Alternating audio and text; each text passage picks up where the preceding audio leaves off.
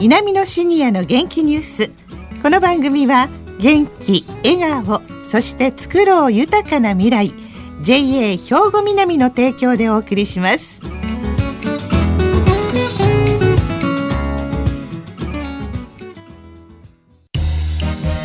皆様の元気生活を応援する JA 兵庫南。近畿最大級の農産物直売所虹色ファーミン。おすすめは JA 兵庫南エリアの新鮮な地元農産物。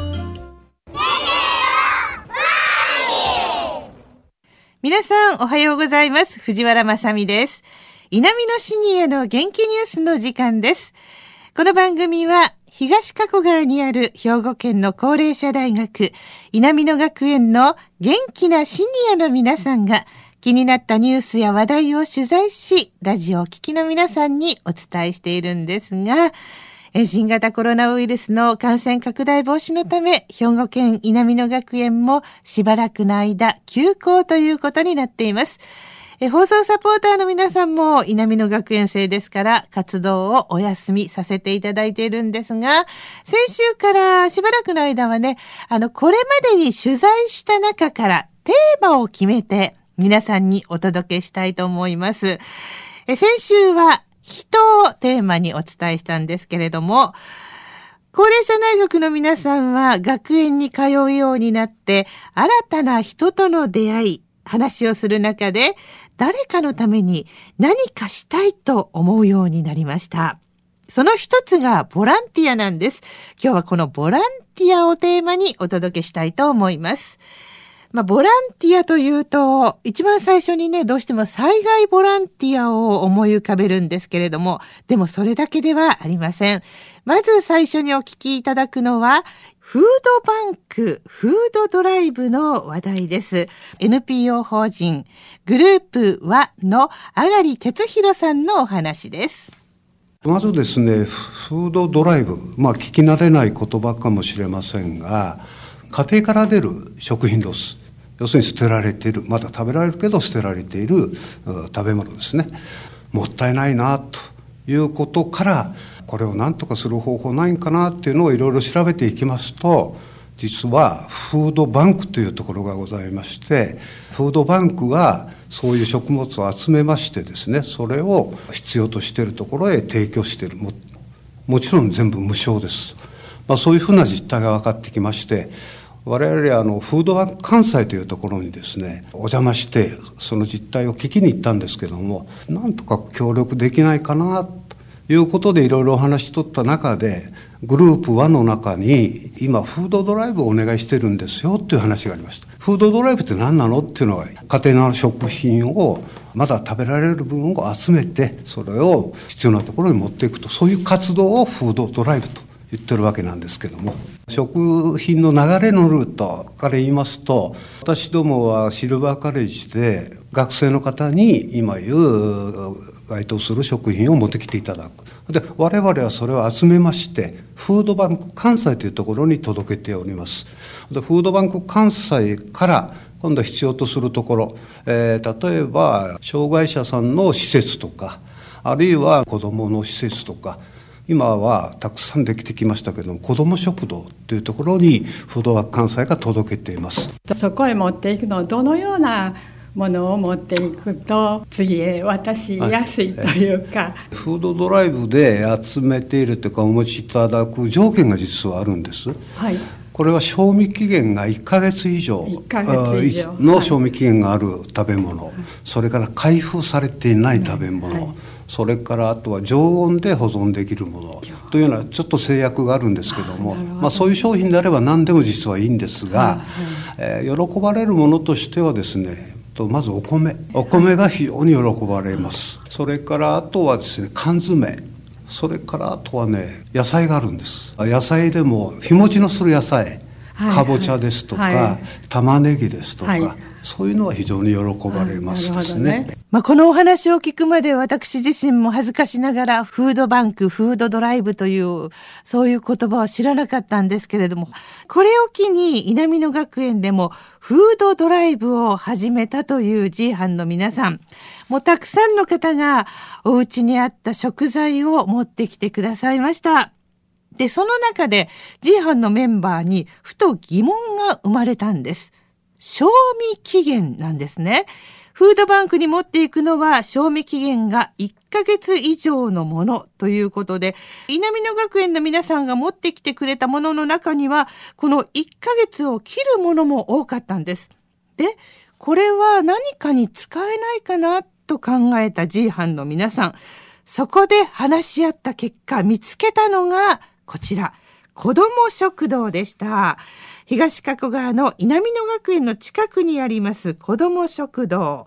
津和なぎさんちの代表、伊勢彩子さんにお話を伺っています。はじめまして、えー、私、伊勢彩子と申します。加古川市野口町北の津和なぎという店舗なんですが、そちらで毎月2回子ども食堂を運営しております。はい、基本的にお子様中学校3年生までは無料で、えー、お食事を召し上がっていただいてます。それ以上の方大人の方に関しては500円をいただいております。運営なんですがそれでやっていけますか？もちろん やっていけない面もあるんですけれども今のところですね食材の支援ですとかボランティアの方とかのたくさんのご協力をいただいてますのでなんとか毎月2回定期的に開催できているという状況ですねどうしてこの子ども食堂をしようと思われたんですか？そうですよね、はい、なかなかあのボランティアということで、ね、商売とは違うので大変な面もあるんですけれども私自身も2人子どもを育ててきた中でたくさんの子どもさんの話を聞いたり見たりする場面がありました。子ども食堂のそもそもの始まりはもうご存知のように貧困を助けようというところなんですけれども今の日本では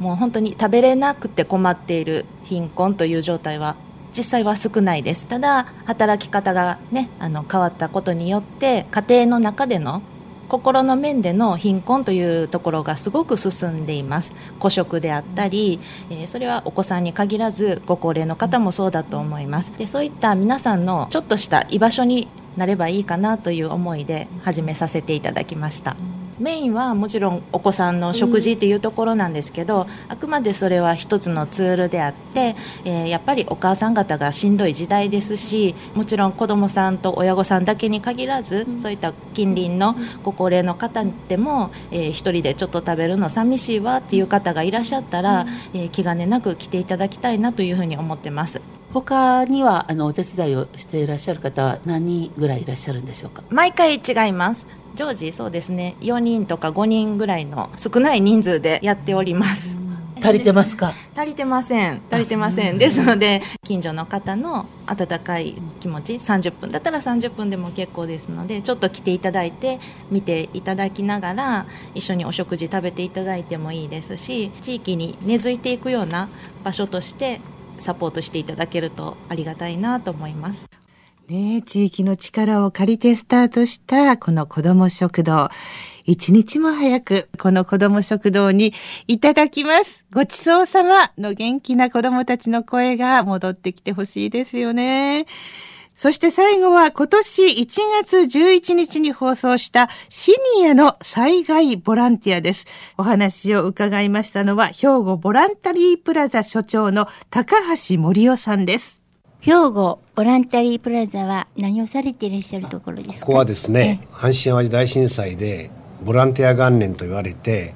多くのボランティアが兵庫県に来ていただいたし兵庫県で多くのボランティアが活動していただいた。その拠点をですね兵庫県が設置しようということで、えー、平成14年に兵庫ボランタリープラザという名称でここに設置されたんですね。いわゆる兵庫県が設置して兵庫県社会福祉協議会が運営するという公設民営という形の全国では珍しい、えー、NPO とかボランティアグループとか災害ボランティアを支援する拠点ですね。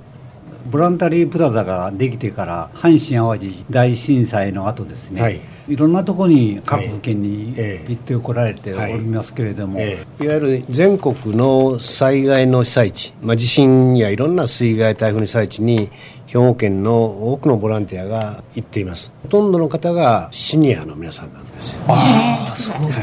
い、平日にね、はい。ボランティアに入るもんですからやはり仕事を持っておられる方はやっぱり行きにくいだけど現地では被災地では週末はたくさんのボランティアがお越しになる。平日はもう減っているので平日ね活動する人をということでボランティア活動の今全国的にも兵庫県のそうですが中心になっているのは団塊の世代。私と同じように団塊の世代が中心でなってきてますので、はい、やっぱり70前後は一番熱心で、元気で全国各地でが頑張ってもらえるということね。私は災害ボランティアをしたことがないんですけれども、例えば非力なシニア世代の、女子とかができる範囲のボランティア活動っていうのはどのようなものがありますでしょう、はい、皆さんボランティア活動といったらスコップ持ってね常連持って土を取ったりするのがボランティア活動と思われがちですが今でもシニアの女性の方もたくさんいかれます。それは傾聴いわゆる当時のことを聞いてあげるとかそれからお話会お茶会をしたりですねおしゃべり会をしたりですねそういうこともやっておられます。兵庫県の多くのシニアのボランティア特に女性の方はですねもう東日本大震災にしますと毎年のように行かれてですねそこで一緒に皆さんで一緒に絵を描いたりね手品をしたりね、踊りをしたり、あのそういうことで現地に行かなくてもこちらから絵手紙の交換をとかね、そういうことが広い意味でのボランティア活動だと思います。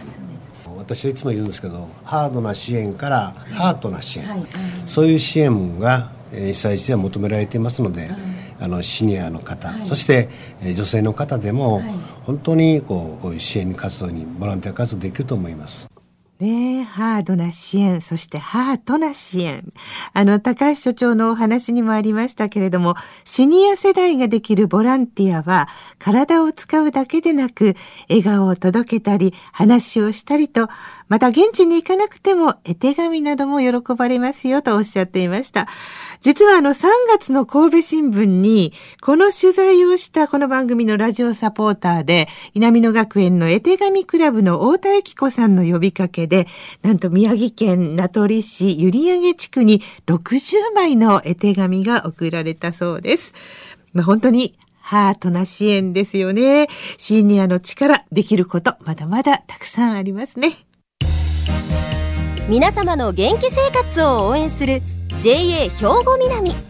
近畿最大級の農産物直売所虹色ファーミンおすすめは JA 兵庫南エリアの新鮮な地元農産物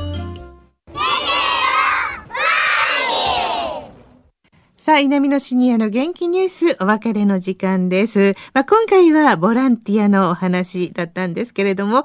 まあ、稲美野学園の皆さんの行動力にはいつも驚かされています。ただ今回のこの自宅待機でやる気や元気がなくなってしまわないかなってちょっと心配しています。まあ、稲美野学園の方だけでなくシニアの皆さん、せっかく芽生えてきたやる気、元気の芽、一斉に咲かす日が来るまで大切に育てていきましょうね。さあ、元気といえば、来週は元気のもとですね。この稲美のシニアの元気ニュース、食べ物をテーマにお届けいたします。どうぞお楽しみに。この後は兵庫ラジオカレッジの時間です。このままラジオ関西をお聞きください。南のシニアの元気ニュース。この番組は元気、笑顔、そして作ろう豊かな未来 JA 兵庫南の提供でお送りしました。